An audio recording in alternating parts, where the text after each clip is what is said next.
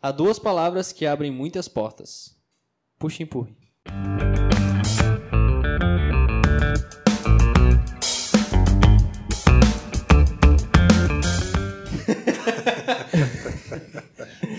Isso aí, essa foi Bravo. diferente, é. É, foi essa aí foi mais engraçadinha. Tá né? bom. Buenas! Eita, eita. Tá começando mais um Sem Nexo. Podcast. Eu sou o Rodrigues. A nossa mesa redonda também estamos com o Juan, Eu, sou eu, aqui na frente, Juan Souza. o nosso pessimista de plantão João Salve, seus bandos feios.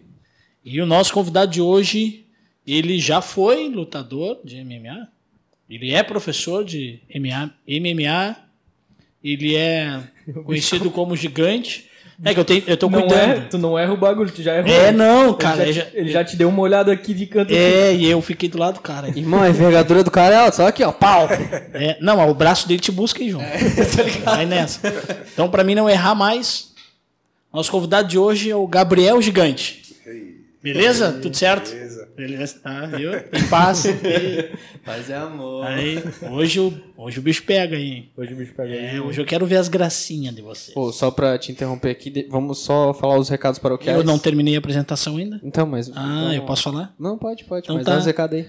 Nos segue lá então no Instagram, Sem Nexo Podcast. Estamos O também 100 no- é 100, número, tá? É, numeral. Estamos no YouTube e no Spotify. Então, quem quiser dar uma olhadinha lá, nos seguir, quem puder lá seguir, dar um like, curtir e compartilhar, estamos precisando. E no Insta a gente sempre posta, posta os trechos de mais ou menos um minuto. Então, se tu gostar do convidado ou da conversa, é só dar play no episódio completo. E os episódios saem toda terça e sexta. Terça e sexta. Toda terça e sexta, às 17 horas. A não ser que o editor atrás. E aí, agora eu já sei em quem recorrer aqui, ó. Vou recorrer ao Gabriel. Mas, Gabriel, conta um pouco mais sobre, sobre você, já que os caras passaram 20 minutos falando deles ali do programa. Se apresenta um pouco pra quem estiver ouvindo, pra quem estiver vendo também. Certo. É, meu nome é Gabriel, conhecido como Gabriel Gigante. É, eu sou professor de Muay Thai, treinador de MMA. É, sou professor de educação física também, formado em educação física em bacharel e licenciatura. É, pratico já a modalidade Muay Thai há 18 anos. Sou manezinho da ilha. E tenho uma equipe, sou um dos responsáveis pela Chutebox Floripa. Um dos professores responsáveis. Que é o, o que. E a nossa equipe é uma equipe mundialmente, né? A filial é em, a matriz é em Curitiba, fundada pelo mestre, grande mestre Rudimar Fedrigo. E aqui em Floripa a gente tem uma filial e um dos responsáveis sou eu, juntamente com o professor Josué Verde. Pô, da hora. Então, aqui ó, as organizações também são de lutas são feitas por essa equipe também, ou não?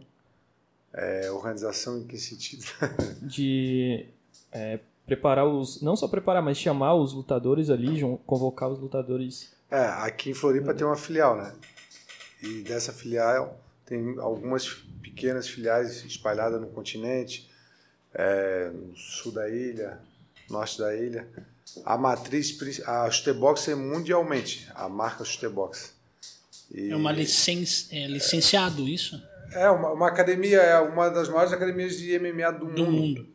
Então ela Onde tem. foi descoberto Vanderlei Silva, Maruso Shogun, Anderson Silva, todas essas pessoas aí, todos esses lutadores, eles vieram da chutebox.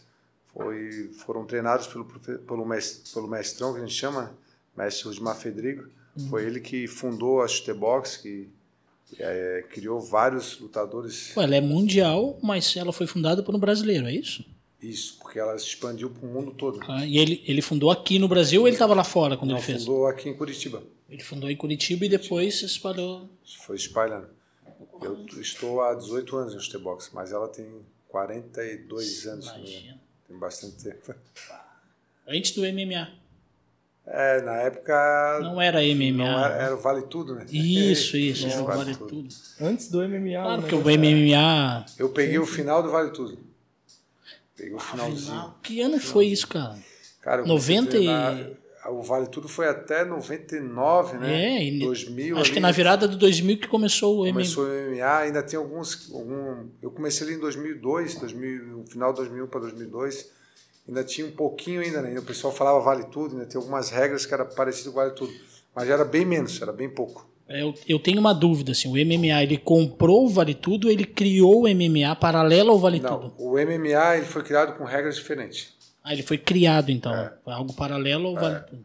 Vale tudo, as regras eram diferentes, tinha, tinha eventos vale tudo que não tinha tempo, por dar um exemplo. Era Porra, até era- uma pessoa desistir. Nossa. Valia cabeçada, valia tipo, coisas que hoje o MMA não vale. O MMA virou né, um esporte mundialmente conhecido, né? E hoje é um dos maiores esportes aí assistido pelos, pelo- pelas pessoas do mundo, né? Hoje todo mundo para para ver o UFC. Vou falar um exemplo aí, Sim. que é o maior evento, é o Campeonato Mundial de MMA, vamos dar um exemplo aí. MMA é uma categoria É uma mistura de artes marciais, né? Aham. A sigla MMA. ah, e o UFC, então, O é um UFC é um- campeonato. O UFC é um campeonato, não. É, não vamos dizer um campeonato, é um, um evento. né? Um evento que foi que cresceu lá, que foi o, o Grace que criou na época, e foi crescendo, foi crescendo, foi tomando forma, foi comprado pelos irmãos dos Estados Unidos, e aí foi, foi expandindo, Daniel expandindo. White, né? Daniel, O Don White é o presidente, né? não é o dono. presidente, não é o dono. presidente. Na época era o Pride, né? O Pride era o mais. O UFC comprou o Pride. Isso, tá. Eu sabia que alguém tinha comprado, alguém não sabia quem. Mas, mas tem algum. O Pride ainda tem? Não, tem o Rising, que é um evento que foi Ah, sim. criado pelo o ex-presidente, os donos do Pride. né? Que tem um, um canal Space do, do, da TV fechada que eles. O canal começou a produzir um, um evento de MMA. Não sei se tu ficou sabendo. Não fiquei sabendo. De repente, se eu ver, de repente posso ter. Aham. me recordar, né? Mas falando assim, não me recordo. Space é bem. É claro, não tem a, a mesma proporção do, do UFC, não chega nem perto. Mas é interessante porque o, o canal ele tentou, tá tentando, tipo, é, tirar esse monopólio, sabe? Porque. É, hoje tem, tem alguns eventos que estão ali, não são tão grandes como o UFC, mas são padrão mundial, que é o, o Bellator, Bellator, que é um, um evento grandão que tem nos Estados Unidos. Tem o Rising, que está crescendo no Japão. Deixa eu ver outro evento que tem o LFA, mas o LFA tem parceria com o UFC, tem alguns, é, tem alguns eventos que tem parceria com o UFC, então acaba tendo um monopólio. É, não tem como fugir. Envolve É, muita grana fugir, também, né, muito. cara? No, nos Emirários, é, em Abu Dhabi, eles criaram um evento agora que é o. Eu não me lembro, recordo o nome do evento, mas é um evento que está crescendo bastante. Pô, legal. Lá os caras têm dinheiro É, os investir no negócio. Cara, e qual é. A gente normalmente vê a luta na televisão lá, sei lá, qualquer brasileiro, daí tu olha lá, o Anderson Silva, exemplo. Mas quantos é, profissionais tem atrás do Anderson Silva pra ele estar lá em cima? Sabe? Dá. Cara, como? Porque deve ser uma estrutura gigante pra chegar o cara até lá, né? É, um atleta como o Anderson Silva já já está num patamar assim acima da média de qualquer outro atleta. É, de repente peguei um muito grande, mas Ele sei tem- lá, qualquer Mas brasileiro. hoje assim, eu vou dar um exemplo para um lutador hoje, lutar fora do Brasil, vou dar um exemplo. né? Ele vai ter que ter um acompanhamento com um fisioterapeuta, nutricionista, treinador de jiu-jitsu, treinador de wrestling, o técnico de MMA, o professor de Muay Thai. Vai ter que ter uma equipe boa de, por trás dele para fazer sparring também, os parceiros de treino dele. Então, Que é o pessoal que apanha, né?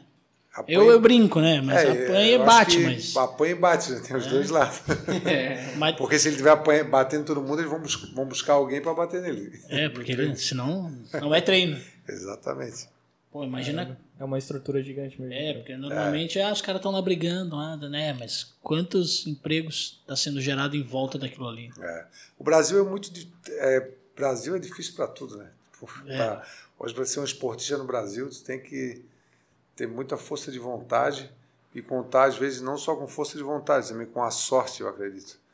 Porque, assim, você tem que estar treinando todo dia, aguardando, de repente, uma, uma oportunidade e quando a oportunidade passa, bater na porta, você tem que estar preparado. Tem que estar nos cascos, assim. Tem que estar preparado. Então, assim, se bateu na porta e você não está preparado, passou a oportunidade, de repente não vai ter novamente. Oportunidade que tu diz é tipo um- Uma oportunidade. uma- aquela luta específica. É uma luta específica que vai te projetar para um evento maior.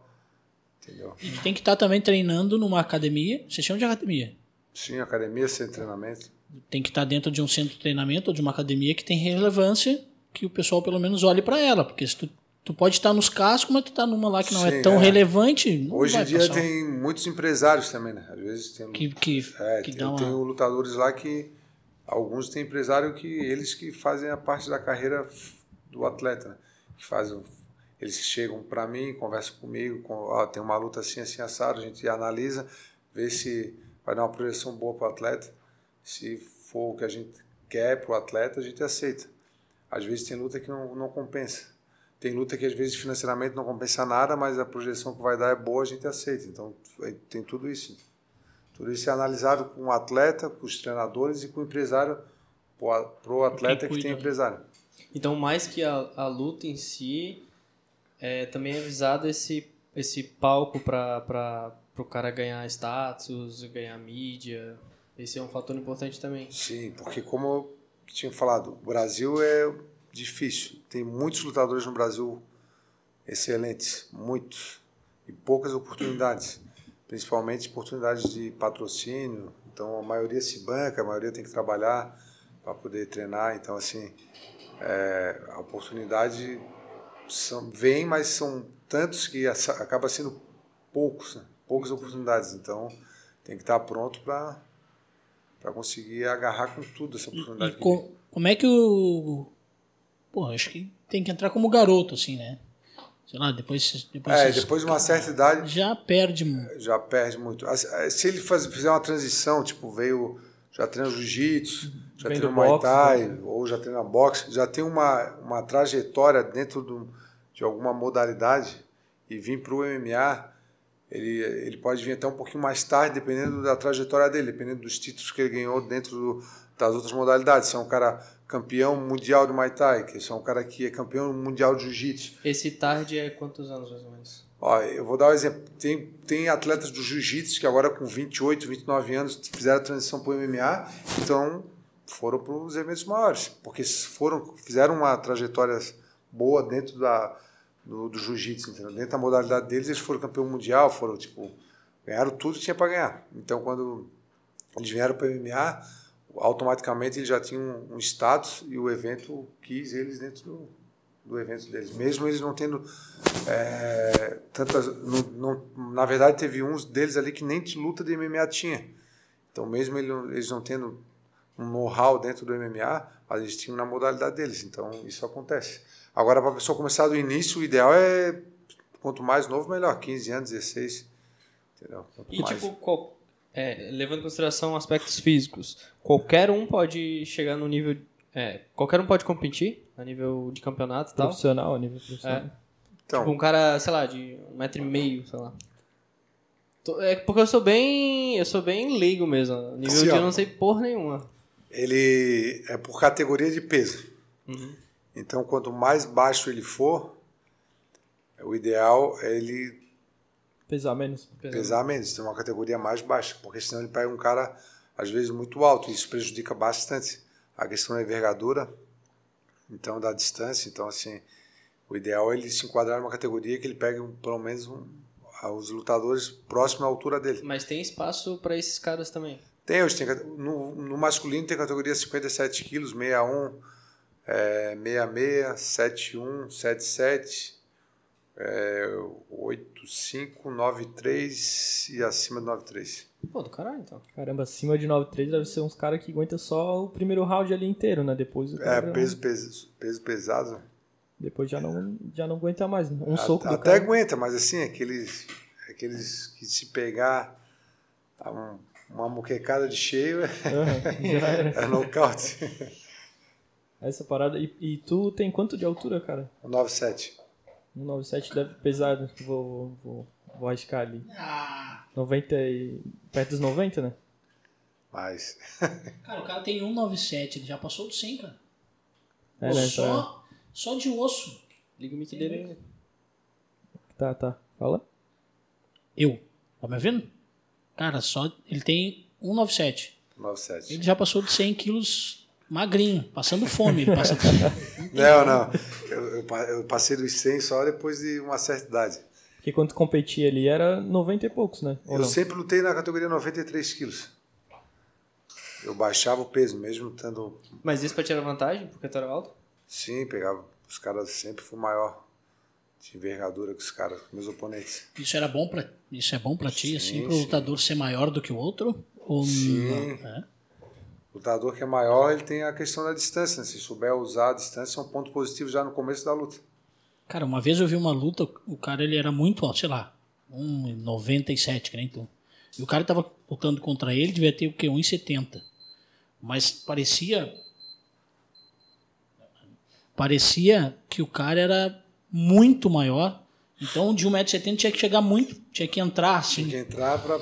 É, só que o, o maior, ele tava meio lento, então ele deixava o cara entrar, e aí o cara conseguia entrar muito perto. Já era. E o cara ganhou a luta assim, cara. E eu ficava, como assim, aquele baita braço, não tinha como deixar o cara chegar perto, assim.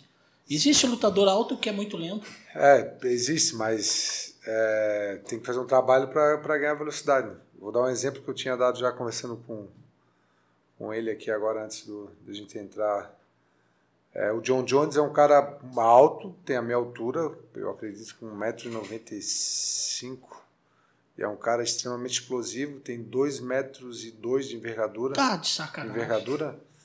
Então, assim, é um cara muito explosivo. Então, para chegar nele, é um cara muito difícil chegar nele. Então, assim, é, você tem que ser. Se você tem uma altura que vai te dar vantagem, você saber trabalhar isso. né? Trabalhar a explosão muscular, trabalhar a sua distância para não chegar. Isso é exemplo Anderson Silva, que é um Anderson cara Silva muito outro alto. cara alto para a categoria dele. Então ele consegue, sai bastante e consegue pegar o É, cara. e ele é um cara bastante. ah, Ágil. tem bastante agilidade, né? ágil. Então, ele é um exemplo também de um cara que é maior do que os oponentes. Porque dependendo da, da, da categoria. Quais são as categorias que tem, assim? Ele acabou de falar. Ele Eu não- é eu que não tem vi. vários, tem vários. Quem manda ficar olhando o celular? Não, é que eu tava pra botar ao vivo e não entrou ao vivo. Ah, é fácil, né? Dos 60 pros, pros. O máximo ali é. O Anderson Silva é 8,5, vou dar um exemplo. Ah, 95. Mas, é ele, isso que eu queria saber, só não soube perguntar. mas ele tem 1,80 e alguma coisa, né? É. 85 por ele, Tem quase 90, né? quase 90. Mas ele tem uma envergadura boa, né? Os braços são compridos. Isso é uma parada que eu não, que eu não entendo muito bem, que tu pode ter uma, uma altura, mas a mesma pessoa com a mesma altura pode ter uma envergadura maior que a tua. Sim. Envergadura é até onde o teu braço chega? Ou o teu... Isso. Os braços e as pernas, que às vezes tem pessoas que não têm o, o, o, o tronco não é tão grande, mas os braços e as pernas são grandes. Então. Entendi. Daí Envergadura abrindo os braços ali, a tua envergadura. Só, então esse cara, imagina que um cara tem 1,80, mas a envergadura dele pode ser maior do que um cara que Pode. O John Jones tem 2 metros e 2 envergaduras, se eu não me engano. Ele tem 1,97 1,95, eu acho, de altura e 2 e 2 de envergadura. Eu acho que é isso, não me recordo. Mas ele tem mais envergadura do que altura. Caramba. Isso tem muito a ver com o biotipo físico da pessoa também, né? Tu consegue desenvolver isso com, desde pequeno ali, tu consegue treinar e tal para crescer um pouco mais, mas não algo que, tipo, nossa, o cara Não, é. é muito Isso aí tem que. É o biotipo de nascença mesmo. Nasceu com. A genética do cara, né? genética. É genético. Resumindo, então, eu não quero lutar nada. Não, sim, dá para se quad- enquadrar no 5,7. Putz, É, mas é, é 5, 7 tem que 5, baixar 7, aí. imagina. É anão, né? A luta de anão. Não, tem umas pessoas altas ainda nessa categoria.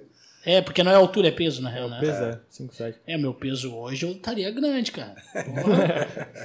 Ia lutar com gente grande. Mas o a massa das lutas do peso pena, que é bem o, é, o, é o mais baixo ali, né, o peso, é que é, é fight o tempo inteiro até o final da luta, os caras tão inteiro ali, a explosão o tempo É, inteiro. o, o peso mosca é mais baixo ainda. Peso mosca que é o ainda, né? 5,7.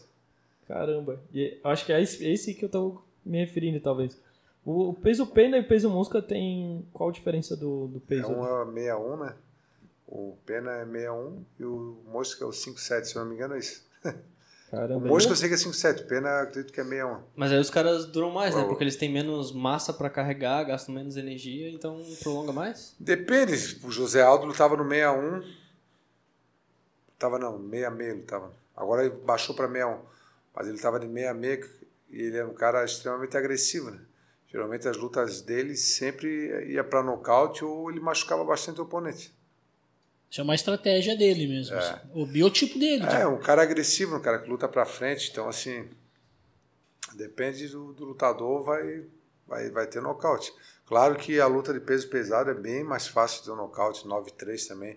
Quanto mais peso, pegou a mão, às vezes não, não segura. Porra, um, uma, porra, no queixo não tem como É. voltar. Né? E, e esse negócio de ficar mudando de categoria, tipo 61, 66, sei lá, 57, é uma estratégia também do lutador, né? É, às vezes o lutador não se encontra na categoria, não faz boas lutas e acaba baixando. E aí, Mas isso ele é orientado a fazer sim, aí isso. o técnico, a, a equipe dele toda começa a rever e faz um teste. Ah, pô, vamos fazer um. Se ele tá, não está tendo um empenho bom, um peso abaixo, vamos subir ele para ver como é que vai ser o desempenho dele, um peso mais pesado. Aí sobe de categoria, tem um desempenho bom, aí acaba, né, ficando nessa categoria. Então, assim, é, é um risco, mas geralmente quando corre esse risco é porque não está dando alguma coisa certa. Pois é, o cara com uma. Seria, sei lá, originalmente numa categoria muito alta e vai para uma muito baixa, não é perigoso para ele? É, pode Porque ser. daí ele pode perder muito massa muscular? Pode ser que ele não tenha um desempenho bom. Entendeu? A recuperação dele não seja tão boa, aí não vai ter um desempenho bom na luta. A recuperação do pós-pesagem, ela, se ela não for uma recuperação boa, o atleta vai sentir muito na luta, muito mesmo. Ou pode ficar fadigado, ou pode ficar sem né, energia. Então, assim, é bem complicado essa questão de baixar de peso. Os teu, teus conhecimentos ali, porque o MMA ele abrange, é, uma, como tu falou, uma mistura de, de várias artes marciais, né? Então teu conhecimento ele vai para o boxe, ele vai para outras áreas assim que mais Aí, específicas. então, eu, meu, a minha especialidade é a trocação, né? Eu sou professor de, né? de Muay Thai. Então, eu sou faixa marrom também de Jiu-Jitsu. Então, como eu já treinei bastante a questão da, da luta do, do MMA, dos treinos do MMA, eu sou hoje eu sou técnico, tenho uma equipe, né? sou técnico da minha equipe de MMA, mas a minha especialidade é a trocação, é, é o Muay Thai. É o Muay Thai, o kickbox. Eu, eu faço um treino específico para o atleta de MMA de trocação entendeu? Tanto em cima quanto no chão também a gente trabalha ali, a gente faz os treinos. E aí a gente tem uma equipe que é do meu mestre jiu-jitsu, alguns treinam jiu-jitsu lá, tem outros que treinam em outra equipe, a parte de, de grappling, né? E a gente também faz a parte de grappling também juntos, na nossa academia também. Pô, encarnado. Perguntei isso porque o- uma parada que tá no momento e tal é o, a- o Conor McGregor lá, né? Sim.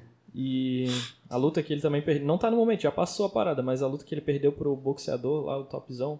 Não lembro o nome exato dele. Mas é, o- é um cara que ele tá há 16 anos no, no pódio, ele não perdeu nenhuma luta praticamente ali. E dizem que ele é um. Ele também diz, né? Que ele é o melhor atleta de todos os tempos em questão de, de desempenho, assim. E aí vem o Conor McGregor e tal, essas paradas.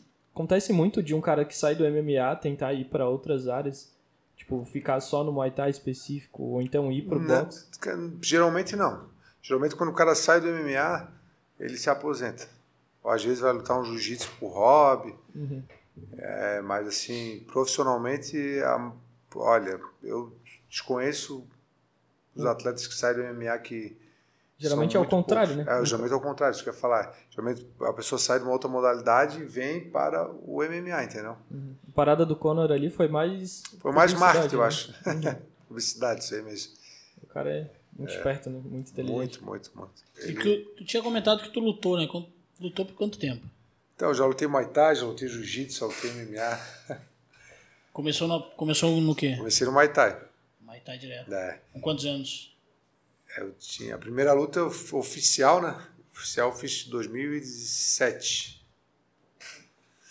Eu, assim, ó, eu, eu tive uma carreira, não tive uma carreira tão grande no- como lutador, porque eu sempre lutei, mas eu sempre tive uma equipe por trás de mim, atletas que sempre dependeram da minha pessoa para treinar. Então, chegou na metade do caminho, eu tive que fazer uma escolha, ou eu me tornava, largava todos os atletas que eu já tinha, era, eram bastante, e se tornava um, um atleta profissional de vez e tocava minha carreira como lutador, ou eu continuava como treinador e deixava de lado a, a carreira de, de, de lutador. né? Aí eu fiquei com de coração, mas pô, eu tinha muita, eu tenho muitos atletas hoje ainda. E eu, eu acredito que eu fiz a escolha certa porque eu ajudo muita gente, ajudo muitos atletas a, a conquistarem o sonho deles, o objetivo de cada um. Formo professores de Muay Thai, então eu acredito que eu fiz uma escolha correta. Eu ainda quero lutar ainda, lutei, a última luta foi em 2015, mas ainda quero lutar tanto jiu-jitsu como Muay Thai, quanto MMA, ainda quero fazer pelo menos uma luta de cada. Jiu-jitsu ainda vou fazer algumas ainda, porque eu ainda quero lutar na faixa marrom que eu não lutei, na preta, mas MMA e Muay Thai eu pretendo fazer pelo menos uma, uma de cada também para MMA tu lutou, né? Lutei, lutei Quanto, tudo. quanto, quantas lutas tu fez? Eu né? fiz duas lutas de MMA. Duas Profissional? vi- É, duas vitórias. No Brasil? É. Não chegou a sair fora do Brasil pra lutar. Não. Pô, as duas, venceu as duas e aí Venceu teve que duas. parar. É, teve uma luta que eu fui lutar que lutou dois atletas meus juntos. E foi assim uma correria muito grande. Aí eu parei e pensei, eu não tenho condições de manter as duas coisas, sabe? Na época. Então, Aí colocou na balança ali pra é, saber o coloquei que... na balança e E, cara, tu... Tipo, o, o lutador ali, ele tem um... Uma data de validade, né? Tem. Querendo ou não. tem. Daí tu escolheu também é, uma parada que te é mais gratificante, não mais gratificante, mas era bem gratificante e tinha um, um longo prazo, né? Tu pensou mais longo prazo também. Sim. Isso é, é legal. Quanto, quanto tempo assim tu acha que tu se tivesse escolhido a, a parte de, de lutador, né? Tivesse investido só em ti como lutador. Quanto tempo assim? Quantos anos tu acha que dá pra, pra manter lutando? Quanto tempo eu mantenho minha carreira? Isso, quanto tempo tu acha que tu ia continuar lutando assim? Sei lá, até os Ah, eu, a última luta que eu fiz foi em 2015. Ah, eu lutaria mais uns 7, 8 anos ainda. é? Tranquilo. E, de, bom, se tu tivesse escolhido essa parte ah, de, de investir na carreira de lutador, aí, sei lá, bota oito anos, vamos chutar oito anos à frente, e depois disso voltar pra, como professor. Não, Daria. aí seria. Daria para voltar como professor, sim. Mas daí, pô, teria que conquistar de novo todo. Conquistar o meu espaço, conquistar todos os meus atletas Ah, novamente. daí ia ficar complicado também, né? Já Por tava isso ali, que, né? eu, que eu optei em manter a base que eu tinha ali, que era uma base forte, e não seguir como. Pô, e tem essa, né? Tu, tu investe, tu se vê assim como um, não um caça-talento, mas alguém que investe no cara ali para porque tu sabe que ele tem dom, tem o talento pro negócio. Sim. É, hoje em dia os treinadores eles investem bastante. A questão não só do tempo, né? Aham. Mas a questão financeira também, porque os primeiros, os- as primeiras lutas de um lutador amador, a gente tem o deslocamento, ele vai ter que né, pagar a gasolina do carro, às vezes E a pagar. inscrição também. Inscrição geralmente não tem, assim. É? Nós pagar o hotel, aí tipo, cada um paga o seu, então tipo assim, o treinador vai tendo um, um gasto. Eu falo, pros- se eu tiver colocar na ponta do lápis o gasto que eu tive desde quando eu comecei a ter atleta, olha, foi grande. Mas é gratificante porque eu já viajei o mundo com lutadores aí, já viajei para alguns lugares fora do Brasil, já viajei, eu acho que o Brasil todo quase, onde os principais locais, pelo menos, de luta. Pô, que da hora. Então Pô, é ser gratificante. E é gratificante tu ver o atleta ganhando ali é, tudo que a gente passou, tudo que a gente treinou, tudo, toda a estratégia. E no final ver aquela felicidade do atleta ali, pô, não tem dinheiro que pague assim. Faz parte, né? Tu faz parte daquilo também. Sim. Do sonho, tu tá construindo o sonho junto com ele também. Sim. Então assim é muito gratificante essa questão também de ver a alegria do atleta no final ali, seja amador, seja profissional. Então é, é muito bacana isso aí. Tu tem quantos atletas hoje lá no teu, assim, que tu, que tu tá focando e treinando na tua academia? Ah, eu tenho em média hoje uns 20 atletas. Eu não sei de cabeça a quantidade, mas é em média uns 20. Caramba, é gente pra É caramba. bastante. Porque se tu faz um trabalho específico com cada um ali, Sim. É um- Contando atletas de Muay Thai e MMA, né? Uhum. Inclusive, dia 23 vão lutar quatro em Curitiba. 23 de janeiro. qual o nome do evento lá? Gladiator Fight. Gladiator Fight. Pô, da hora. E é, Depois a trans- gente bota no. é, é transmitido Na por. YouTube, essas coisas assim? Ele é, é, é venda de pay-per-view, né? É transmitido ao vivo. Uhum. A pessoa compra o pay-per-view, é enviado o link com a senha e a pessoa pode assistir. Pô, Depois é, eu acredito que eles postam no, no YouTube. Eu não, não me recordo, mas eu acho que postam sim. Cara, e quando, quando o lutador ganha, quem mais ganha?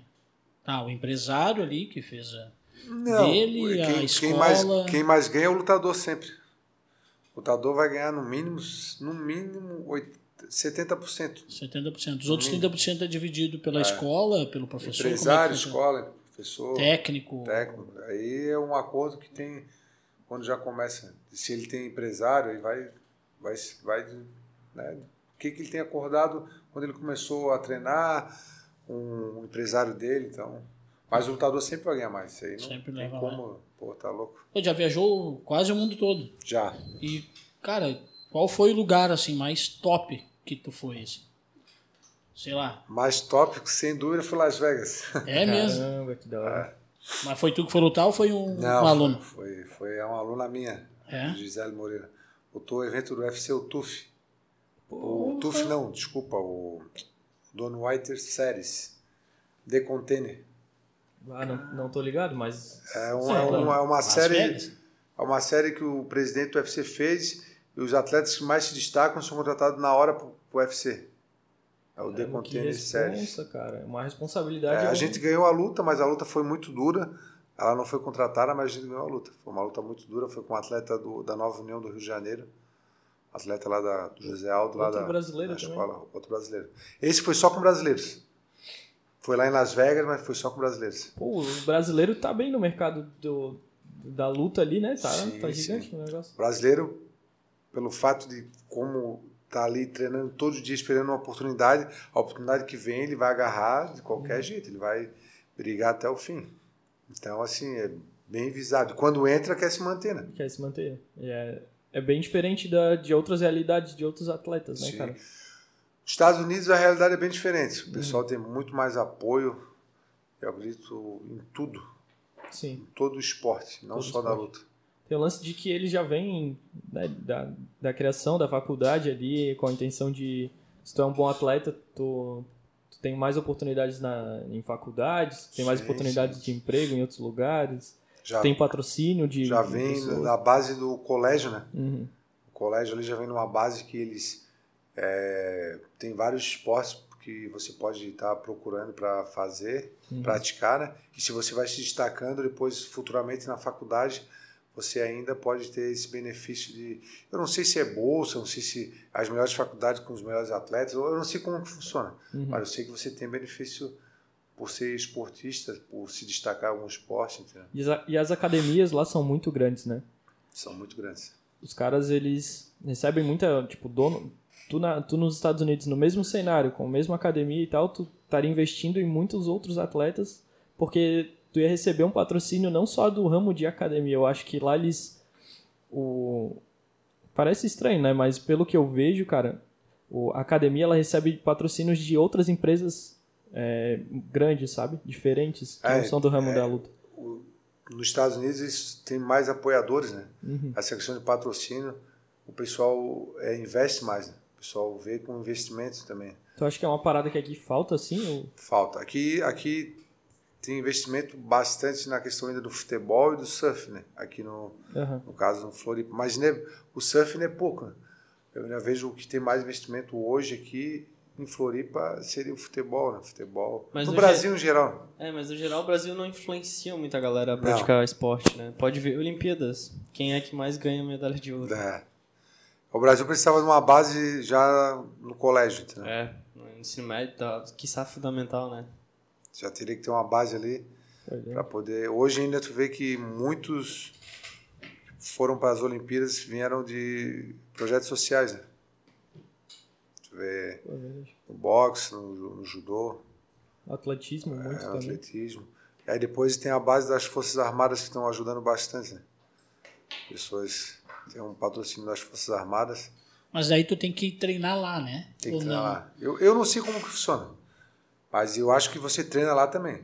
Acho que tem uma equipe lá, Acho que daí tu, tu sai da. Sei lá, não sei se tem, mas lutador de MMA. Não, lutador de MMA eu acho que tu só pode, tu é convidado, mas você não ganha o patrocínio, tipo, eu acredito que um lutador que vai disputar uma, uma Olimpíadas, se eu não me engano, ele vai a sargento, ele é remunerado, se eu não me engano. Isso. Eu posso estar falando bobagem, mas é alguma coisa desse tipo. É, se eu não me engano, tu é incorporado às Forças Armadas, aí tu ganha um salário, enfim. tu entra lá. como atleta das Isso, Forças e aí tu tem que ficar lá dentro, tem que treinar lá dentro, Sim, daí sim. tem que sair do teu. Sim. Pô, aí também. Mas aí tu também tem a questão de tu poder treinar com. É obrigado a treinar com a equipe brasileira quando tu vai para as Olimpíadas. Então isso aí eles não tem como bloquear, né? Eles são obrigados a ceder. Então o treinamento é um treinamento bom, porque tem resultado. Tu vê que tem vários aí que são patrocinados, eh, são incorporados né, a Forças Armadas que tem resultado, ganham medalhas. Nas Olimpíadas eu acho que a maioria era ou da Marinha ou do Exército. Isso. Acho que a maioria era do Rio de Janeiro, né? Isso, é, Rio Foram, de Janeiro. foram que ganharam. Que eu acho que é só lá. Eu acho que ela, a sede deve ser lá, alguma É. coisa assim. Né? Eu acho que a sede para eu acho que não tem outro lugar. Acho que atletas, eu acho que é só Rio, né? que só no Rio. Pode ser. Mas também depende um pouco do, do esporte, né? Eu acho. Talvez o lance do vôlei, eu vejo que aqui tinha algum. Há um tempo atrás tinha um investimento ali. E a parte do exército também tinha o vôlei. Só que eu não, não sei te dizer exatamente quais os outros esportes, sabe? É, então o vôlei teve uma época, até em Floripa teve a CIMED, né? A CIMED, Foi, sim. foi grande. Mas ainda foi precário, né? Porque tu vê que não deu continuidade. Então, quando É. não dá continuidade a uma coisa, é porque a gente vê que né, não foi É, o lance da, tanta força. da CIMED eu treinei, fui atleta de base da CIMED por um, Ah, agora eu já entendi porque Por um não deu tempo. certo esse médio. Não, mas eu, eu fiquei até, tipo... Até quebrar mesmo. Até a transição. Não, não quebrou, cara. É que é o- a CIMED não é o time, a CIMED era o patrocinador. Patrocina. E aí A é, Unisul, né? Não, o, time, o time acabou colocando o nome como CIMED, porque era o maior patrocinador. sim. Mas era da Unisul a base? De onde que era? A base... Tinha a base da Unisul, mas a base ela foi da CIMED mesmo. CIMED mesmo. A base, tipo, tinha o time, o maior time de, de Floripa era o da Unisul, da faculdade. E aí veio a, a CIMED, montou um time que foi campeão da Superliga e tal, e daí começou a separar um pouco mais e a tirar esse, esse monopólio ali da Unisul, tá ligado? Mas tu chegou a jogar também, tu sabe, tá ligado? não. Alguma coisa? É, mas eu acompanhei assim. Com a altura, acho na que dá... época. só joguei futebol. Mas eu acompanhei na época que eles tiveram uma evolução boa, né? Floripa foi conhecido Sim, aí pela CIMED na parte do vôlei um bom tempo. Sim, o eles tinham um time bom, eles tinham um time muito bom. Eu acompanhei alguns jogos ali da CIMED. E eles ganharam também alguns outros patrocínios bons também. Eu acho que a Sky também chegou a patrocinar, né? A Sky, a Sky veio, daí veio outros jogadores. O Giba chegou a jogar lá, Giba. o Bruninho também chegou a jogar lá. O- Então. Um outro meia lá também, muito bom. Então eles. eles foi, foi bacana esse time que teve. Uhum. Foi, não durou muito tempo, eu acredito que deve ter durado o uns 5 anos no máximo. né? No, acredito que sim, cara. Eu não sei o, começo ali da CIMED.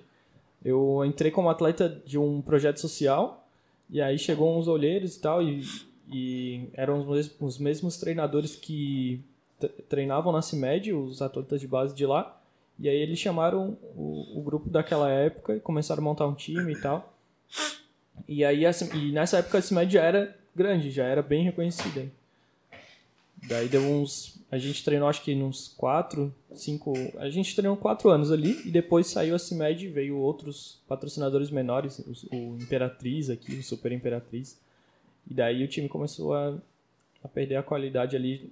É, ainda tinha atletas muito bons daqui, só que tem o lance de que o- sem o patrocinador e a competitividade, outros times da Superliga que tem, a- tem Muito mais grana. muito mais grana, Difícil. É, não. isso combina. O patrocinador vai influenciar muito na, na carreira de tanto do, treina, do, do lutador como de qualquer outro esporte. Sim. Se tiver um patrocinador bom, que ele possa se dedicar ainda mais do que ele se dedica, com certeza vai ter mais é, resultado final, né? Uhum. E as portas se abrem. É, é igual tu vê time de futebol. Time de futebol, os times menores geralmente não têm os patrocinadores tão bons e aí não tem um resultado tão bons quanto os outros, né? Sim. E como é que tá o cenário hoje dos brasileiros? Tá ruim É. por causa dessa pandemia aí. então. É.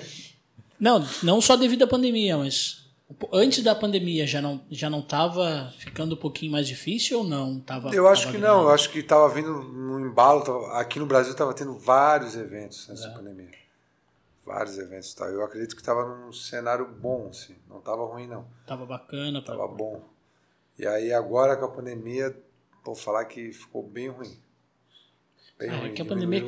quebrou todos os segmentos também. É, porque muitos, muitos é, eventos dependiam de público, não só do, Do patrocínio. Onde eu, eu volto a falar, o patrocínio, se tivesse patrocínio bom, não dependia nem de público. Entendeu? Não ia, nem, pe- não ia precisar da renda do público. Mas tem eventos aí que dá muito público e aí aquela renda iria fazer falta se fosse fazer uma live. E até os investidores, eles, eles recuaram também, também né? Até os, os patrocinadores, eles recuaram assim, tipo, não, não vou investir tanto nisso. Vamos segurar aqui, porque a empresa em si já, já ficou ruim, né? Pra eles investirem. É, todo mundo deu uma puxada de freio de mão. Eu dou aula em academia, dou- sou professor de educação física, dou aula de personal. A questão de, de academia, é, no começo ali, caiu bastante, porque o pessoal ficou com medo. Depois que começaram a tocar na tecla de que atividade física, exercício físico, vamos colocar, né? Nem- Não é nem só atividade física, exercício físico. Atividade física, né? A pessoa caminhar é uma atividade física, mas o exercício físico, que aumenta a imunidade, é, ajuda a combater, no caso, quem pegou o vírus e tem uma, ativa, uma vida ativa de exercício físico, não teve uma reação tão grande. Então, aí, uns dois meses depois que teve a pandemia mais maior ali, que teve aquele fechamento de tudo aqui em Floripa, o pessoal começou a procurar mais, mas no começo ali, os dois primeiros meses, foi bem ruim. Tipo, a galera sumiu das academias, fechou a academia, sumiu, a galera não queria voltar, todo mundo com medo, aí depois ah, hoje tá, a galera está procurando bastante treinar, fazer é, exercício físico, porque né, viram que realmente o benefício vai além do que eles acham de só manter um, um corpo bonito. Né? É, o lado bom da pandemia, eu sempre vejo o lado bom de alguma coisa, menos o João, mas o lado bom da academia, da academia, o lado bom da, da pandemia é que o pessoal entendeu que o sedentarismo vai te prejudicar em algum momento. Algum momento. Então, o exatamente. pessoal que estava mais gordinho, estava mais atirado em casa, esse pessoal vai começar a se preocupar Vai. a partir de agora com a alimentação, em fazer um exercício pelo menos duas vezes por semana. E aí a pergunta, Rodrigues, quando é que tu vai voltar? Quando eu tiver dinheiro pra pagar, né? tá caro, a academia tá cara. Cara, mas uma parada que eu notei muito é, é isso, o pessoal saindo de casa não só pra. é, Talvez tenha um lance de que, ah, não, fica em casa, fica em casa durante muito tempo e daí agora o pessoal tá querendo sair um pouco mais de casa. Mas eu vejo muito mais gente é, se exercitando na, na rua, andando, caminhando, cuidando mais da, da, saúde, saúde, né? mesmo, sabe? Com É. tudo isso. A procura está bem maior hoje. Muita gente procurando para treinar em casa, personal, para treinar na Sim. academia. Eu tenho meu site ali, eu, eu recebo diariamente procura de, ou para. Eu não tenho. A minha agenda está lotada, graças a Deus, mas assim. Pô. Então você que queira marcar com. Vai ter que esperar um pouquinho. mas, Ou assim, treinar de madrugada, pode não? Nem de madrugada. Mas assim, eu tenho uma equipe né, de personagens, tipo, tenho uma equipe de treinadores que, que eu acompanho e eu, tô, eu sempre indico pessoas, toda semana eu indico pessoas para eles. Toda semana. Ou as pessoas me pedem para indicar alguém, eu indico às vezes amigos meus que não fazem parte da minha equipe, né?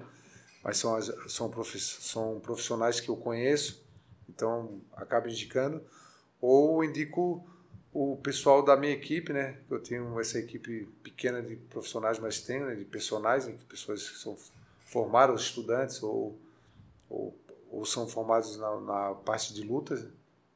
Aí passo a indicação deles, a pessoa faz um, uma aula experimental e a maioria acaba gostando, ficando. A luta, assim, ó, eu dou, eu, eu sou professor de educação física, mas assim, o que eu dou mais aula é de luta, porque assim, a luta é uma coisa fantástica, seja ela qual for.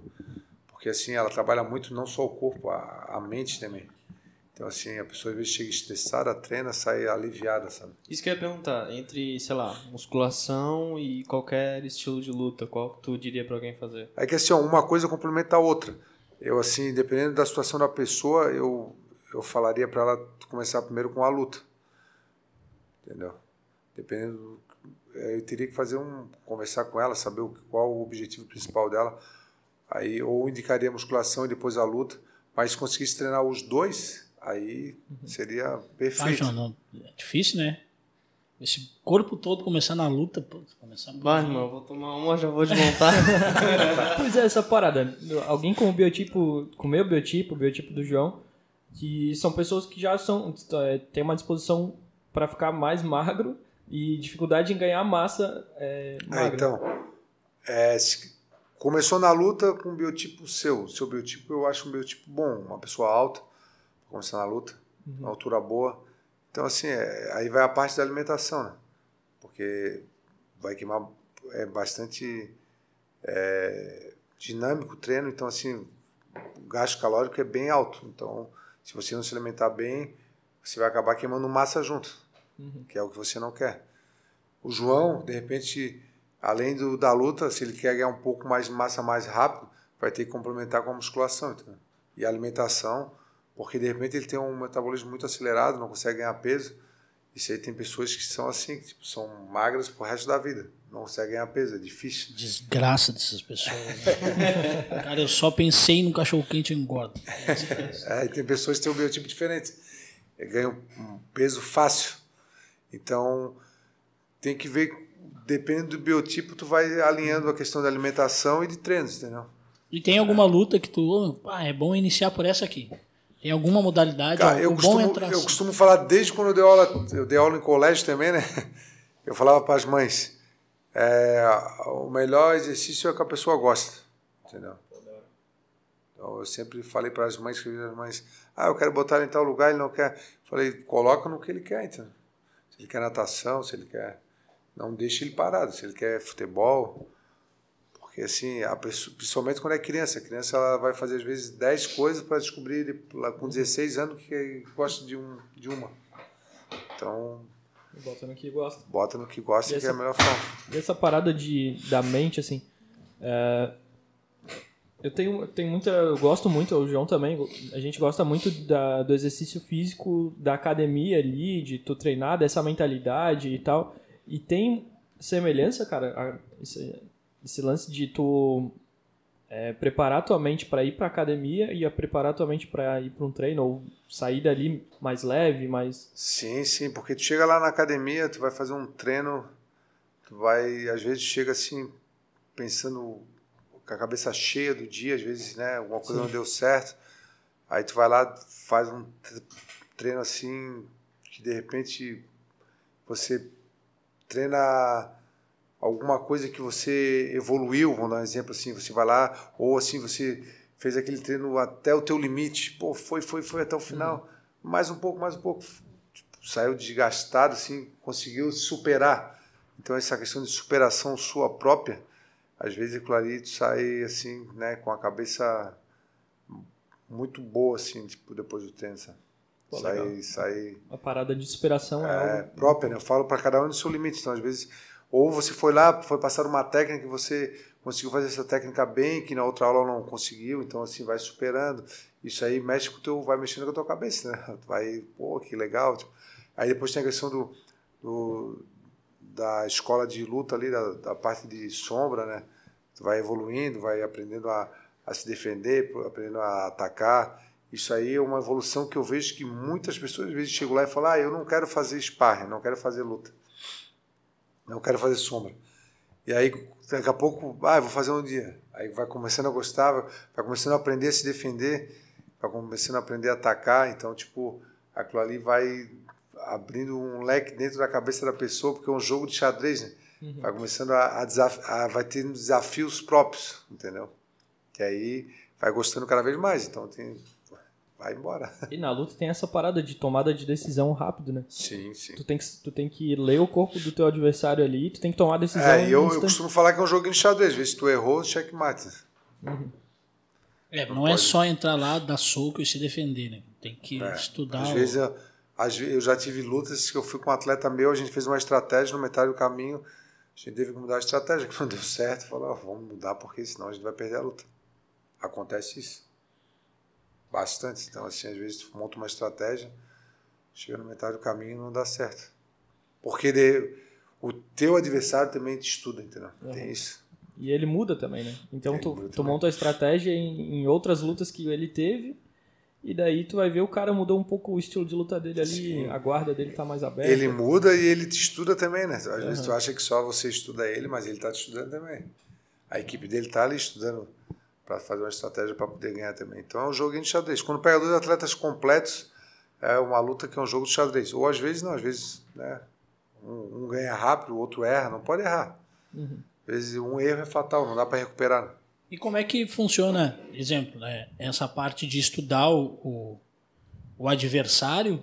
É, exemplo, pô, tá marcado a luta para daqui a quantos meses, daí há toda uma preparação. Mas quando tu vai para um evento que nem tu foi lá para Las Vegas, tu, já não foi sabendo com quem ela ia lutar, né? Já, já fui, já fui. Já? Já. E tem aqueles que quando tu chega lá para depois de saber como é que tu vai lutar, não, é sempre assim, tu já sabe. Não, a gente já antes. sabe, a gente já sabe. A gente já sabe. A gente já sabe porque, mesmo se cair a luta, a gente for colocar outro no, lugar do lutador, a gente já sabe porque a gente já está estudando ele, né? A não ser que você coloque um, um lutador seu para lutar num evento em cima da hora que você nem. Ou não sei Imaginava. se, se pode acontecer isso, né? Mas daí é, tá marcado lá A e B, aí tu leva teu atleta, mas o atleta adversário que ia lutar, o, o, o titular, não sei se é isso, Cai a acaba se cima. machucando, aconteceu alguma coisa, ele tem, é, ele tem que colocar um, um outro É, para não. é difícil de acontecer. É, muito difícil. ou não passa no peso. E aí? Aí tem a luta, é tem uma multa e tem a luta. Ah, mesmo assim. Ah, mas tem a acontece luta então. É.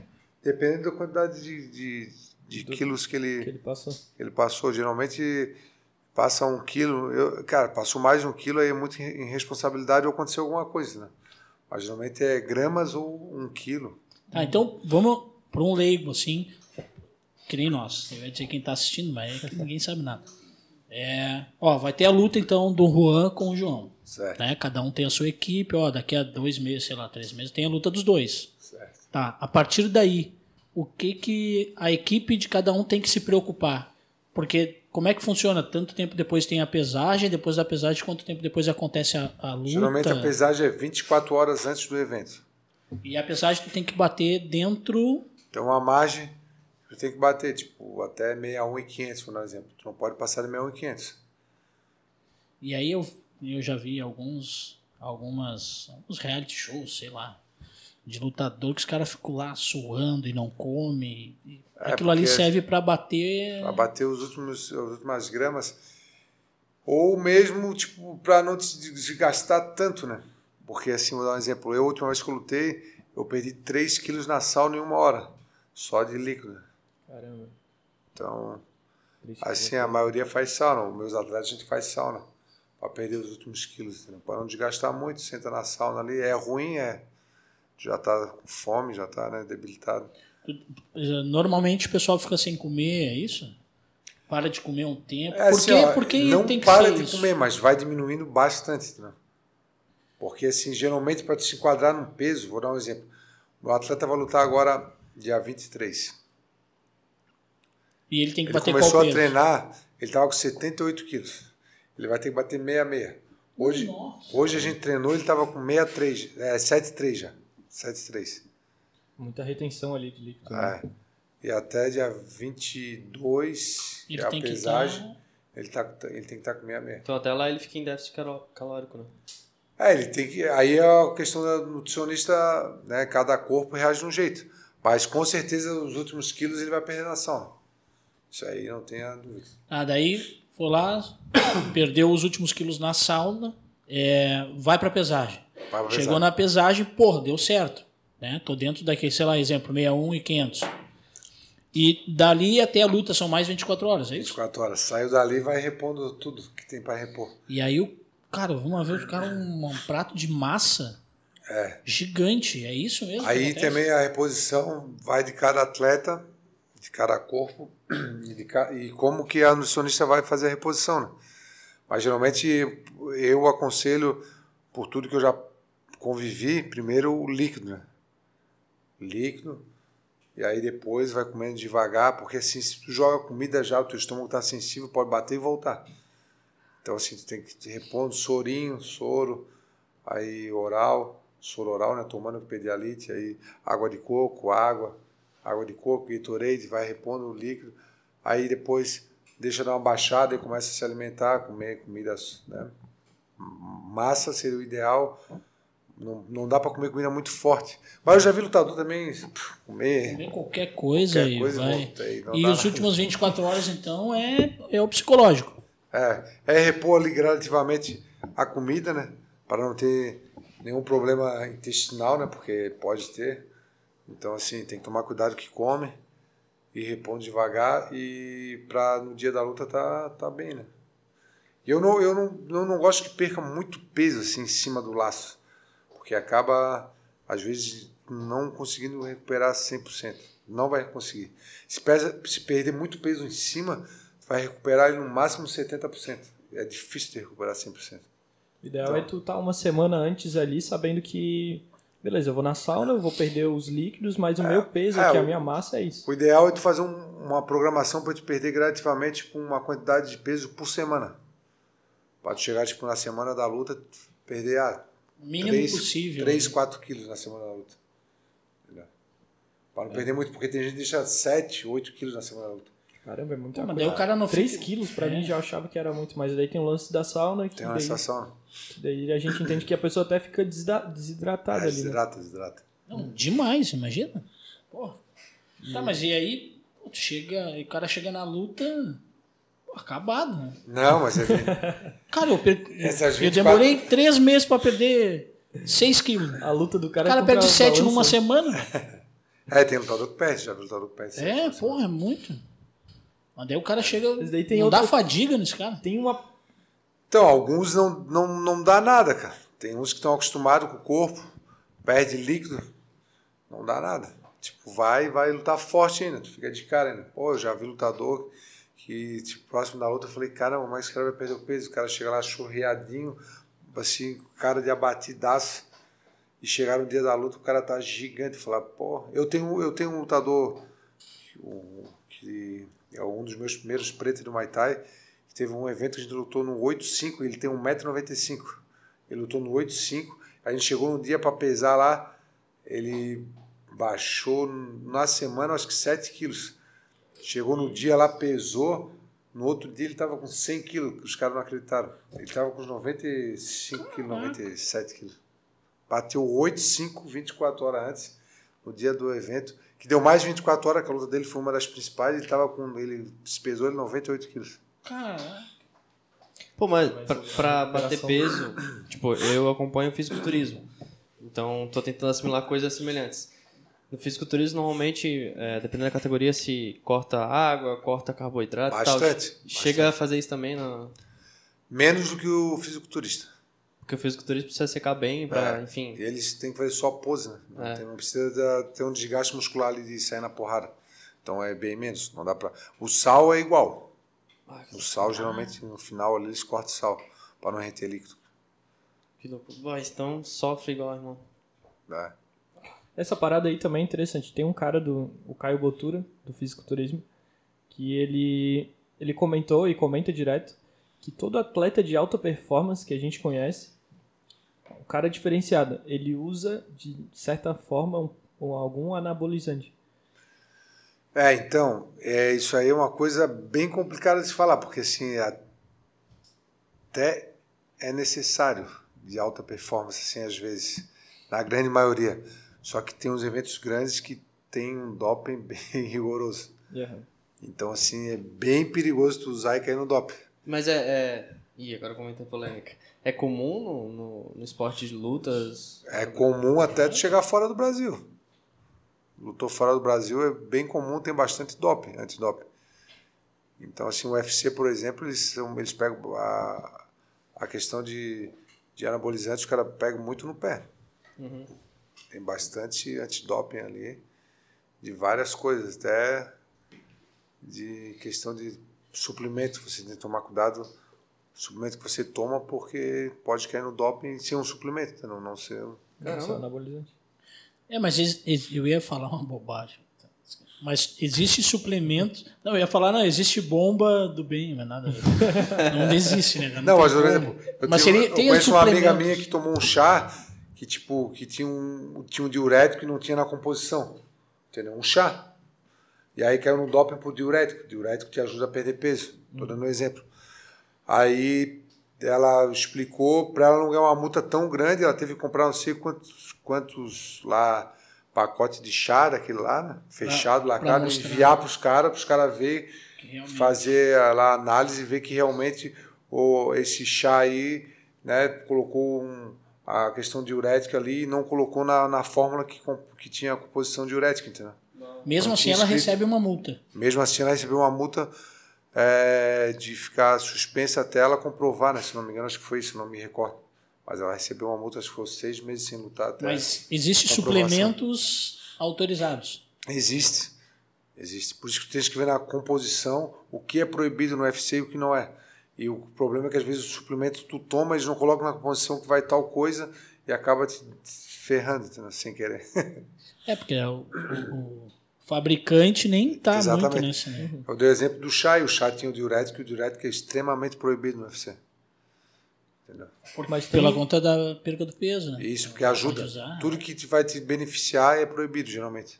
mas tem umas paradas que a gente. Um preconceito também do- de quem não entende muito da parada. Que, ah, o bicho tá tomando anabolizante, então ele vai ficar gigante, ele vai ficar forte, não sei o quê. Aumenta a performance. É, ele aumenta, tipo, tu, tem vários tipos, né? Enfim, mas ele, a intenção disso é aumentar a performance da pessoa. A pessoa ela pode ficar na, na fase de preparação ali, é, talvez com uma dose diferente para que ela consiga alcançar a força necessária. Depois ela passa por um momento de TRT, né? É isso, João? Não sei, não sei nem o que tá É um- falando. Tu iniciou o Que, tipo, ela, ela corta o uso, né? Ela chegou naquele nível, ela corta o uso e usa, tipo, é, outros... out- é um tratamento ali pra ela, para os hormônios voltarem ao normal, para a situação Para ao manter, né? Para manter o teu corpo funcionando novamente, né? É, Que exato. é o pós-ciclo que eles falam. É o pós-ciclo. E daí, Sim. e tu vê que isso pode acontecer aqui no, no Brasil, assim? Tu acha que é... o- Qual a tua opinião sobre isso, assim? Porque a gente... Eu não vejo Tá, mas como um tabu, tá ligado? A opinião Mas, do- de quem toma anabolizante? Não, do... De usar pra, pra performance quem no- usa? na luta. Ah, mas, mas é que Então, sim. assim, é assim, eu, eu não sou contra quem, quem precisa para alta performance, eu não sou contra. Eu não sou muito a favor de quem toma muito para estética, entendeu? Porque assim, Aham. o anabolizante é uma faca de dois gumes, né? Tu pode, se tu for premiar, eu conheço várias pessoas, porque assim, o pessoal acha que, ah, não vai dar nada, vou tomar, vou ficar, vou ter uma performance estética, falando vou- esteticamente. Vou ficar esteticamente mais bonitão para dar mulherada e não vai dar nada porque não, um monte de gente toma. Só que assim, eu conheço muita gente que tomou, teve câncer, teve problema no fígado, teve problema no pâncreas, teve problema no rim. Então, assim, tu pode ser, se tu for premiado, tu tá ferrado. Né? Então, assim, é perigoso. Agora, quem é, precisa, que está no esporte de alta performance e é necessário, vai ter que usar, porque senão vai ficar para trás. Né? Mas esse cara também tem uma estrutura, É isso, né? Tem isso é nutricionista, tem o pessoal. Sim, mas mesmo com acompanhamento médico, eu já vi várias pessoas se dar mal. Várias. Ah, é? Mesmo com acompanhamento médico. Porque o médico não tem muito o que fazer, cara. Ele vai ele vai estar ali te acompanhando, E vai tratar a reação. Mas aí, se der alguma coisa, ele vai falar, cara, vamos parar e vão ter que tratar. Agora não é mais comigo, porque geralmente o médico não, não é oncologista que vai te dar bomba, pelo contrário, o oncologista ele vai te dar uma mijada se você está tomando. né? Então, assim, o médico ali, ele vai. Agora, um atleta de alta performance, ele muitas vezes, dependendo do que ele vai estar é, treinando competindo, se, vai ter que ter um médico até para mascarar, porque assim, se ele for pego no doping, ele está ferrado. Então, assim, às vezes ele vai tomar uma dosagem para ajudar a performance dele no treino, né, ter um, uma melhor, um melhor rendimento, uma recuperação, mas assim, é, é mais ainda necessário ter um médico muito qualificado, porque assim, se pegar no doping, ele vai tomar um gancho, e às vezes um gancho de dois, três anos aí tá ferrado. Se não, banido, né? A gente vê vários Se não, atletas banido. da, da- Mas é, é, se não banido. pessoal da Rússia também, eu vejo, É, a gente fala, né? Mas os caras. Até tem um, um treinador russo que, que ele fala em uma reportagem isso também, que o Caio Botura fala, que, cara, é, quebra tua mente. Todo atleta de alta performance Sim, sim. usa de alguma forma. Eu né? também eu, eu, tenho, eu tenho o pensamento que, que é difícil o atleta de alta performance não usar. Só que ele tem que ter uma pessoa muito qualificada junto com ele, porque assim, se cair no doping vai ser. Ele vai tomar. Às vezes acaba com a carreira. Eu tenho um amigo meu que acabou a carreira dele. Putz, mas- imagina. Entrou no UFC que é no doping. Caramba. Tchau. Isso aí há acho que 10 anos atrás. Nossa, ele entrou- realizou o sonho de participar do UFC ali. Fez uma luta que é no doping. Foi suspenso por três anos. O UFC não renovou o contrato com ele depois. e Tchau. Então tenho que tomar muito cuidado. E como é que funciona esse contrato com o UFC? Então, o contrato com o UFC ele pode ser de. Eu acho difícil ter uma luta. Geralmente é de três a quatro lutas que eles fazem. Uma luta só, eu não, não me recordo de ninguém que fez um contrato só com uma luta. A não ser que de repente seja uma super luta, venha alguém de, de uma outra. é, outro evento, né? Lutar ali. Exemplo, o, o, Juan virou atleta e aí a gente vai conseguir o contrato pra, dele com o MMA.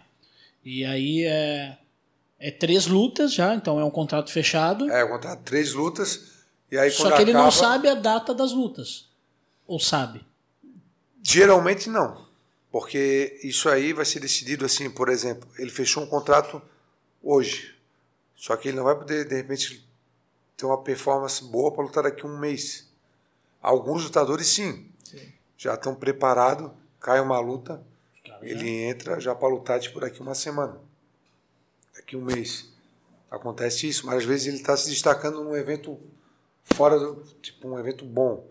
Está sendo destaque no evento, a UFC está de olho nele, chega no manager dele, no empresário que está gerenciando a carreira dele, ah, quero contratar ele. Ou o empresário chega até o UFC, mostra a performance dele, UFC gosta, contrata, geralmente ele vai estrear depois de três meses, estreia. E aí e recebe isso, recebe um valor X por mês? Ou Não. não? Tu recebe só Recebe na luta? por bolsa, a bolsa dele é na luta. Recebe um X da luta. Pô, esse cara se vive como esses meses todos aí? Então, aí, isso que é o problema. Se o cara não tá bem, não tem um patrocínio bom, ele. Né? Geralmente o atleta vai ter que se bancar de imagem, né? Se- É. Eu já vi atleta que no começo do UFC teve que continuar trabalhando, cara. Dando aula, se virando até.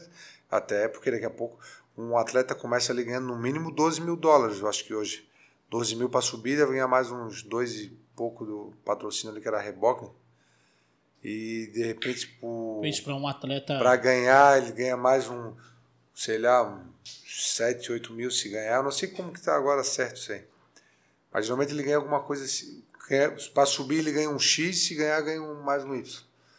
Mas aí tem atleta que ganha 300 mil dólares, então, tipo, né? É, pô, o Verdun ficou, se eu não me engano, um ano, dois anos lá, só dando aula até conseguir É, entrar o e fechar. foi, foi, o Verdun foi um exemplo que ficou lá dando aula, dando seminário, que se virar nos 30 até, né?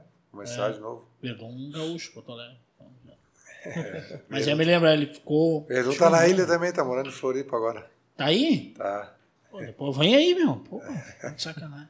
E, pô, ele ficou um ano, parece, cara. Um ano, dois anos, porra, dando aula e teve que a família voltar e ele, ó, mas eu vou ficar mais um tempo. Sim. E aí conseguiu o contrato e aí ganhou do cara aquele que ninguém ganhava, ele chegou lá e pô, derrubou o cara. Fedor, né? E aí ficou. Mas aí foi no Afli- num outro evento. Affliction, acho que foi.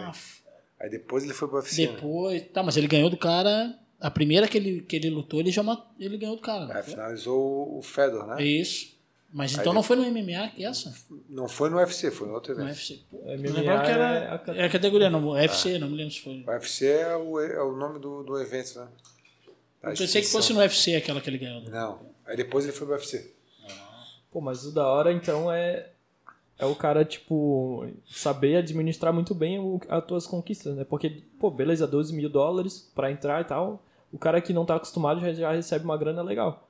Só que tu tem que saber que é aquilo ali, tu tem que saber administrar e. Cara, mas eu fazer não sei se é uma grana legal pra um atleta de alta Não- performance, velho. Não, não é, não é. É, é uma grana que ele vai. Eu tô dizendo, eu tô, tô dando um exemplo de um atleta que de repente, assim, não tem um nome ainda, né? Porque assim, um atleta que tem um nome que vai pro UFC, ele vai, com certeza, ele vai che- chegar ganhando mais. Mas um atleta, de repente, que está se destacando aqui no evento nacional, chega lá, ele vai ganhar mais ou menos isso. Não vai passar muito disso. Mas para ele que está ganhando no Brasil 500 reais, chegar no UFC e ganhar 12 mil, Não, mas daí ele tem que ficar lá. Ou ele pode vir pro Brasil. não, ele, o UFC paga tudo. O UFC paga a viagem dele lá, paga a hospedagem dele lá, a alimentação dele lá, paga a volta pro Brasil. Ele fica no Brasil, ele fica no local de origem dele. É, daí ganhando 12. É, daí dá pra. Mas é que é o, é o- a gente olha, ó, nossa, o cara tá ganhando Não, mais. mas é que o assim, justo, né? Mas ele assinou o contrato com o UFC. E aí, pô, pra mim então conseguir patrocínios depois que eu tô lá dentro é, muito, muito mais fácil. Isso é Era muito melhor antes quando o UFC deixava tu entrar com teus patrocinadores, né? Em banner, em camiseta, em calção. Hoje não tem mais isso, né? Por isso que tu ganha, eu acho que é 2 mil dólares, eu acho que é 2.500 dólares da Reebok, eu acho que é a Reebok que tá patrocinando eh, a UFC ainda. E aí tu ganha esse, esse valor mas da se tu entrasse com teu calção ali cheio de patrocínio, tu poderia ganhar muito mais. O Vitor Belfort, um cara que quando cortaram isso, ele falou que ganhava às vezes quase o valor da bolsa dele em patrocínio. Imagina. Porque ele era patrocinado pela Sky, um monte de Sim. patrocinador bons, né? Pô, BMW, acho que também patrocinava ele, né? Pô, imagina o cara vai lá com o Brasil atacadista. Não, assim na bunda que atrás. assim. Imagina. Legal. A van. Putz, Barbearia VIP. pô, pescados manezinhos. assim. Nem sei se tem. Ah, a Barbearia VIP patrocina alguns lutadores. Aí, ó, viu? Curitiba, de, cara- de Curitiba. Ela, a barbearia investe bastante em atletas no geral. né? Isso é Sim. massa, massa. Aqui em Floripa, eu não sei se eles patrocinam, mas em Curitiba eu sei que eles patrocinam. E como é que tá pra, pra, pra ti nesse. Pra ti não, mas pra vocês, da, o- a questão de patrocínios. Pelo menos aqui em Floripa. Como Então, é que tá? não é bom, não é bom. Essa questão de patrocínio é ruim. Mas graças a Deus a gente tem assim. A gente tem um- os, os atletas têm algum- alguns patrocínios, né? Exclusivos pra aquele Pra atleta, é. assim. Alguns atletas. E pra, pra criar um evento assim em Floripa, já criaram algum evento aqui? Já eu, tem- eu faço evento de Muay Thai aqui, não fiz de MMA, mas de Muay Thai eu já fiz alguns eventos, já ajudei na organização de alguns eventos de Muay Thai, The Kings Fighters, Muay Thai La Fight eu que fazia. Então, assim, é difícil.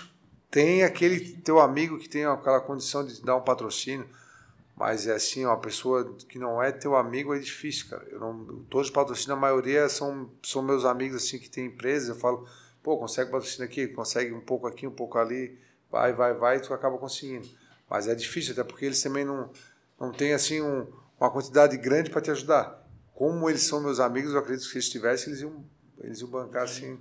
Mas é porque é, tem essa de estar fora do eixo, a gente chama Rio São Paulo, assim é mais difícil. Mas mesmo em São Paulo, eu tenho amigos meus que têm eventos grandes em São Paulo, lá também não é fácil, cara. É porque o pessoal não vê a luta como né, um, um local para eles investir para ser uma visibilidade boa de patrocínio. Não, não é todos que veem gente. Mas é. O, o louco é que, beleza, não vê assim, mas é só o cara dizer que tava no UFC que daí a parada muda, né? Sim. É assim, ó, quando o evento é televisionado, eu acredito que seja um pouco mais fácil. Ah, tem essa. Mas mesmo televisionado, não é fácil. Caramba, Imagina. mesmo, mesmo passando na TV ali, onde tá todo mundo vendo, ainda assim a gente se torna. E ainda assim não é fácil, porque assim, era para ser bem mais fácil, sabe? Tipo assim, o pessoal, o MMA é uma coisa que é um dos- dos esportes que mais cresce no mundo. Não vejo um esporte crescer tanto como o MMA. Claro, ele não é o maior do mundo, mas assim, É, mas eu, de torno de crescimento, hoje qual, qual, qual o esporte que tu vê que a galera para para assistir que está crescendo tanto assim? Eu não vejo. Tem os né, Fórmula 1, tem a- o futebol, que tipo a paixão mundial, né? tem Uhum. lá nos do Estados Unidos o futebol americano, tem, né, tem o vôlei, mas assim, o qual outro esporte que mais cresce no mundo, assim, tipo, vocês veem que, pô, a galera às vezes para todo mundo para na sua casa, tipo, ah, vou ver tal lutador, vai ter aquela luta do século, não sei o quê. Aham. Aquele, né, que todo mundo Ele, para para assistir. ele atinge várias gerações dele, Sim. então é louco. É Vai ver aquele, o, né, uma pessoa de 15 anos, uma pessoa lá de 60 assistindo. É, o, o do, Michael, do Mike Tyson foi isso. Mike Tyson, Mike Tyson parou o mundo, pô, assistir uma luta que nem foi, foi uma luta de apresentação, né, que foi cheio de regra, então assim, tá, eu vou Pra vocês terem que eu ideia. fiquei acordado pra ver. ah, então todo mundo ficou, tipo, Sim. E é Então, uma assim- luta que é, até quem não conhecia o cara na, na época que ele lutava em alto nível ali, tava vendo ele por causa de toda a cena. O Mike Cara, eu- Tyson, a última eu luta dele. sou né? um privilegiado aqui, né, cara? É, tu viu? De vocês três aí, porque eu vi ele, né? Tu viu? Eu vi até a, a mordida que ele deu na Ah, eu vi do também, eu- cara. eu lembro É, é, é regularidade. Cara, a gente viu ele. sim, sim. Cara, Eu me- vi, eu vi dava no. Fantástico, os caras se preparando. Cara, Essa era mordida aí mesmo. foi, eu também vi. Cara, muito show. Ao vivo, cara. Tô aqui eu, na madrugada vendo. Tu viu a mordida do... Eu vi, cara. ao vivo? Eu vi as duas lutas deles. A primeira que ele não mordeu É. e a segunda que ele mordeu. Mordeu, mordeu mordido mesmo. Mordeu. Arrancou um pedaço do...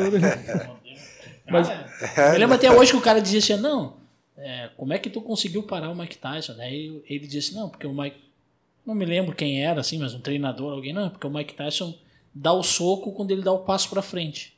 Então a estratégia era deixar ele caminhar, mas eu empurrava ele, então ele não ia dar o soco de volta. Para, tô, os caras cheios de teoria, assim, os caras tinham, assim. É, mas eu acho que ali já era meio que fim de carreira. né? É, ah, sim, aquelas duas, aquelas. É, tipo, ele lutou meio, meio, mesmo Mas eu peguei ele saído, quando ele saiu do... Ele, ele já tava meio que sem, sem tesão de lutar, né? É, eu peguei ele quando ele saiu da. da... Ah, eu vi ele sendo preso, todo aquele Sim, processo. também. Aí, quando ele saiu do, da- do presídio ali, ah, voltou a lutar, daí o mundo inteiro. Ah, É. O cara parou, o cara vai lutar de novo. Mas eu acho que é essa parada que é interessante, vendo a visão do marketing em relação à luta e tal. É o pós, né? Não o evento em si. Ah, Eu acho que o, o pós é muito mais importante que o evento. Sim, Parece sim. estranho, né?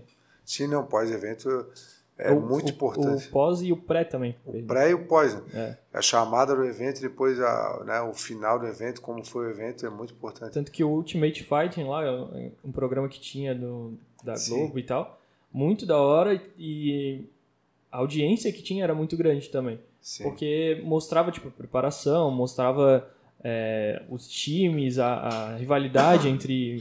É, aquele ali é o? TUF, né? O TUF do UFC. Que era, Tava né? lá até de noite, depois do Fantástico. Quando eu era né? moleque, eu dormia na casa da minha avó, ficava acordado de madruga pra ver WWE.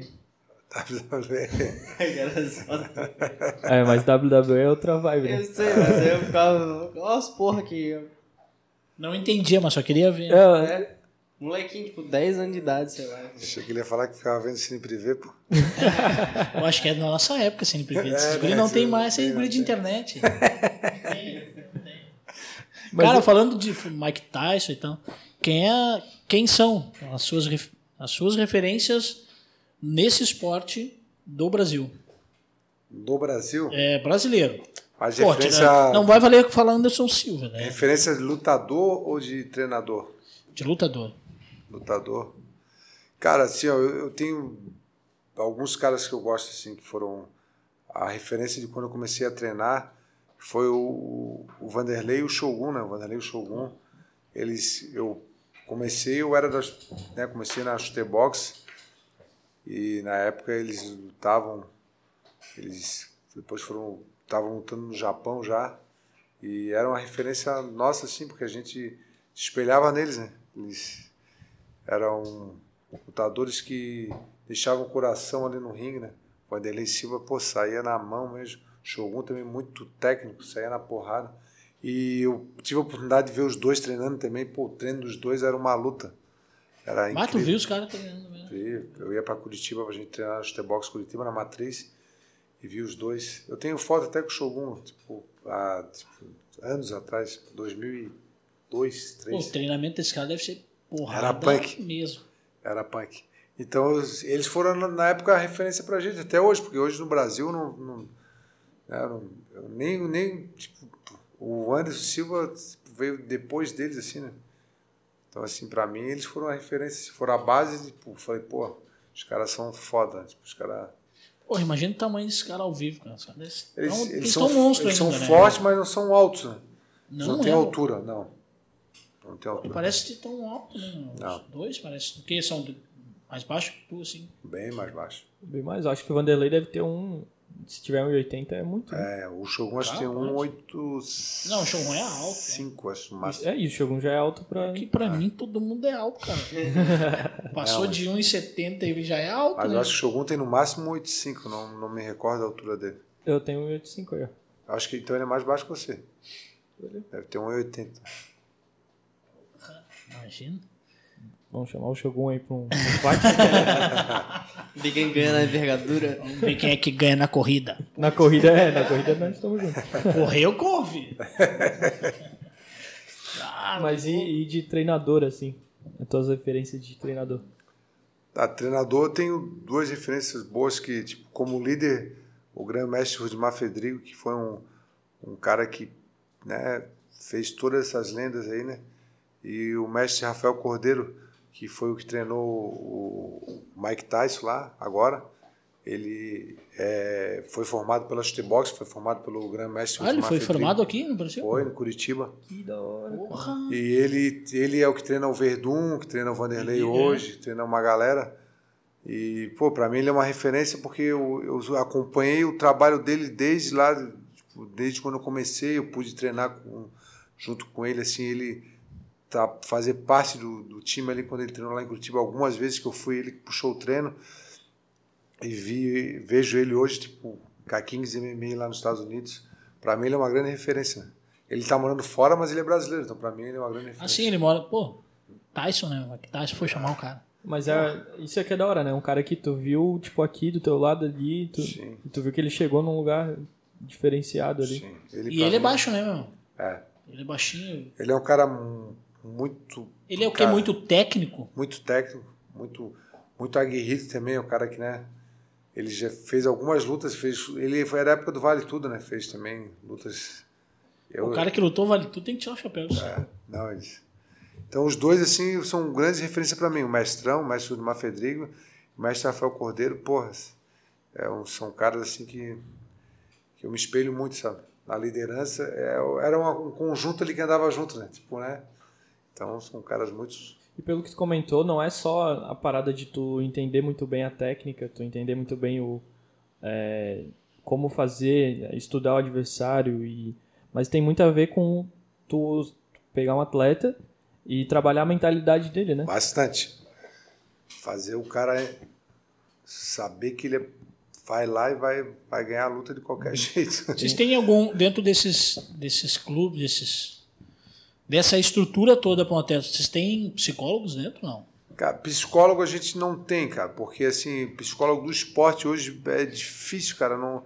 Floripa é difícil ter um psicólogo do esporte. Cara, minha esposa é formada em psicologia e uma vez eu ia fazer uma pós em psicologia do esporte. É. Eu morava em Porto Alegre, eu ia fazer, que eu acho do caralho, assim, mas daí putz, ia ter que ler muito Freud, coisa, e eu bah, tem que segurar, mas eu acho, cara, muito da hora. Mas é tem animal, lutadores que. O lutador que precisa, a gente corre atrás. Entendeu? Tem uma, tem uma lutadora que tem um acompanhamento com psicologia.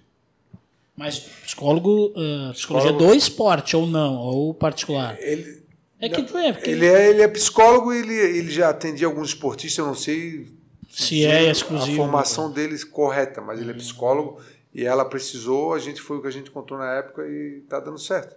Pô, legal, mas pô, psicologia do esporte Isso é uma parada que ontem a gente conversou sobre coaching e tal. E eu não fala. Que eu não. Não, mas é que o. O coach, tipo, é, o lado que eu não comentei lá é que, visto do, de fora do, de outros países, assim, o coach ele, ele é o treinador, né? Palavra coach. Mas ele também é o cara que motiva, que anima, que É. direciona o, a, a raiva, talvez, do cara, do, do- ou então a- os sentimentos que ele tem, ele direciona esses sentimentos para que o cara consiga entender a- a- e executar o melhor dele ali, né? É, Tirar mas o esse cara dele. não tem a ferramenta que um psicólogo do esporte tem. né? É, não, psicólogo é. O, Não, mas é- essa é a visão que eu tô dando. Assim, não tô dizendo que um é melhor que o outro. Mas não, o cara. eu sei, eu sei. Mas, é, se- sei lá, o eu acho que assim, o psicólogo ele vai. Às vezes a gente treina, a gente incentiva, a gente. Porque o treinador, cara, às vezes é pai, é psicólogo, é tudo. né? Aham. Eu sei porque já, já, já passei por algumas. Então, assim, o psicólogo vai na questão, tipo assim, de às vezes a pessoa não conseguir colocar a sua cabeça, centrar a sua cabeça, ficar muito nervosa, não conseguir, sabe? Às vezes a- acha que não é possível, entendeu? Mesmo te mostrando com tudo, assim, todas as ferramentas que, ó, é possível de chegar, é possível ir lá e ganhar essa luta. E a pessoa sempre está tá achando que ela está um passo atrás ou não, não tem condição de chegar e a pessoa é boa, a pessoa se dedica, a pessoa tem todas as ferramentas e acha e não, não, não acredita nela. Aí às vezes é é obrigado a entrar com É psicólogo. obrigado. Que daí vai um lance muito mais profundo, né? É, muito Então- mais mental, né? Tipo assim. E é, e é esse o lance que eu queria chegar. Porque o, o coach, trazendo não pro coach que a gente conhece, mas o coach treinador, o coach, ele vai até um lugar e ainda assim aquele lugar ele, ele tem domínio daquilo.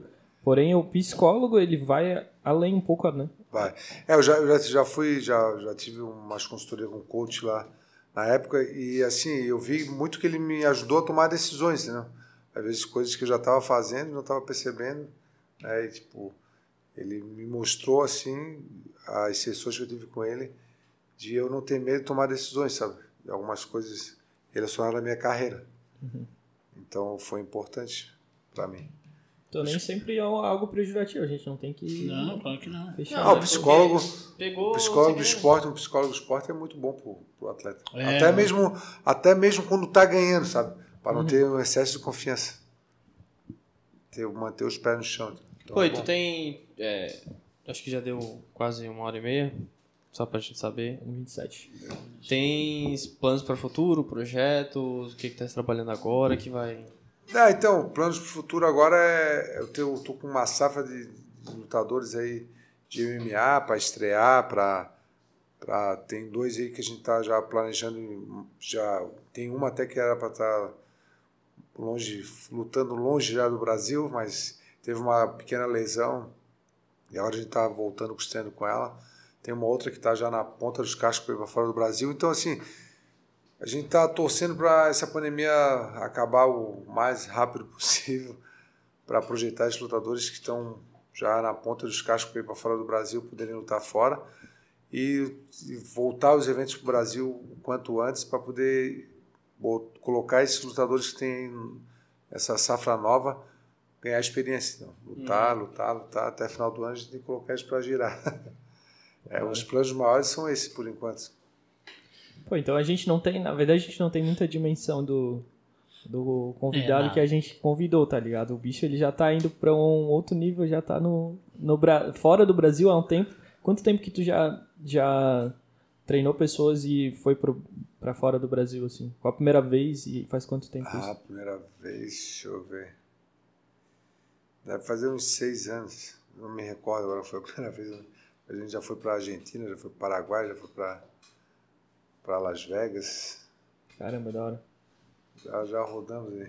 É isso aí. Quer deixar algum recado pra alguém? Mandar alguma coisinha? Pô, Bom, a cara, gente vai deixar o teu, teu arroba aqui também, né? Então, agradecer a presença aí, agradecer a, a, a oportunidade de estar aqui falando um pouco do nosso trabalho. Mandar um abraço para todos aí que acompanham vocês, me acompanham. obrigado a todos e obrigado pela oportunidade de estar com Não, vocês. foi. A gente que agradece. É isso aí. Esse foi mais um Sem Nexo. Podcast. Não esquece lá de curtir, compartilhar. É isso aí. Valeu. Até a próxima.